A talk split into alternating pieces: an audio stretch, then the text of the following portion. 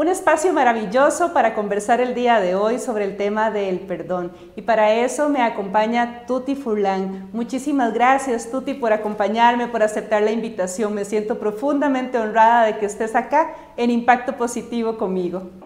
Muchas gracias, Yaxun. Para mí un placer estar contigo y todos los que lo que quieren en la vida es impactar de forma positiva. E impactamos nuestra vida y a veces impactamos también la de los demás. Así que para mí un privilegio poder conectarme con vos y compartir un poquitito de todo esto tan bonito que haces, que nos lleva cosas, reflexiones, ideas que nos hacen cambiar la forma en que vamos viviendo. Así que compartimos el mismo camino, querida Yaxun. Y es que elegimos precisamente un tema maravilloso para conversar. Y digo maravilloso porque sé que impacta de manera positiva cada vez que lo abordamos. Y es el tema del perdón.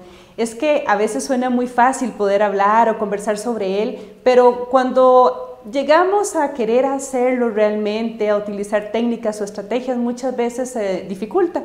El tema del perdón es un tema que se las trae, ¿verdad, Tuti? Uy, qué tema, de verdad. Eh, hay muchísimas, muchísimos escritos, no solamente de psicólogos, de personas que están muy involucradas en la investigación de la espiritualidad desde un aspecto científico, incluso de cómo es que el acto de perdón, del perdón interno, no solamente de llegar y pedir una disculpa o de, o de, eh, o de mejor dicho, sino desde adentro, cuando eh, encontramos ese lugarcito en nuestro corazón que nos ayuda a entender la situación de tal forma que nos es fácil soltar el dolor, el rencor, las ganas de que le pase algo malo a la otra persona, la venganza, ¿no? Y todo esto, se ha descubierto que existen grandes beneficios físicos, químicos, bioquímicos, desde nuestro cerebro hasta todo nuestro cuerpo, de la manera en que, en que funcionamos el perdón no solamente nos beneficia, principalmente nos beneficia al alma, a nuestro corazón, a nuestra mente, como lo quieran ver, pero también a nuestro cuerpo.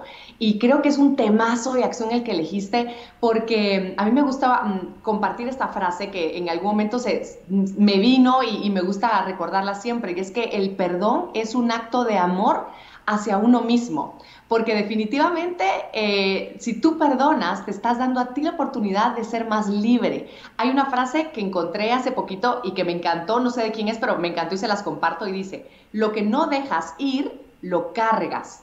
Lo que cargas, te pesa. Y lo que te pesa, te hunde.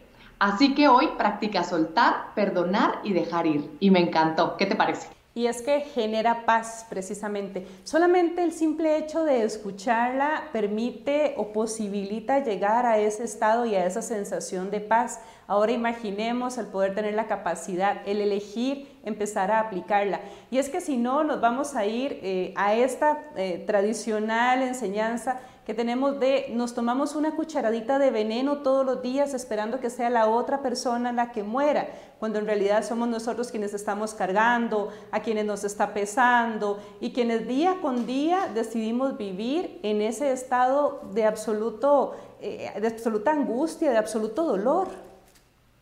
Fíjate que eh, hay una técnica que, que descubrí hace, hace algún tiempo y que me me sorprendió, me dolió en ese momento, pero me ayudó mucho también. Y es que cuando tú dices, creo que todos lo hemos dicho en algún momento, esto no lo puedo perdonar, por ejemplo, lo que deberíamos hacer es cambiar esa palabrita del puedo por el quiero. Y si lo haces en ese momento en que lo haces y dices esto no lo quiero perdonar, te das cuenta que eres mucho más responsable de ese perdón que solo, ay, es que yo no puedo, es que como fue tan grave lo que me hizo, yo no puedo. Y nos lavamos las manos y ahí que el otro Scal Everest regrese y me traiga una florecita, ¿no? Rara para que, a ver si lo perdono. Totalmente. Y, no funciona y, después de la florecita probablemente vamos a seguir poniendo más y más obstáculos para que esa persona realmente se gane, ¿verdad? El tema de mi perdón. Exacto, porque cuando no perdonamos, de alguna forma nos situamos desde una posición superior al otro, porque lo que sucede es que creemos que cuando tenemos ese algo que es el perdón, que no lo otorgamos a la otra persona, por ejemplo, eh, es como si tuviéramos todavía un poder sobre esa persona. Y tenemos el poder, según nosotros, claro, porque no es que funcione así realmente, tenemos ese, ese poder de hacer sentir mal al otro, de hacerlo sentir culpable, de hacerlo sentir una mala persona. Y si esa persona es mala, inmediatamente yo me coloco como el bueno. Y esas son las polaridades que nos gusta jugar generalmente en la vida. El malo, el bueno y mejor. Si el otro es el malo, es mejor todavía, por supuesto, porque a nadie nos gusta quedar como el malo.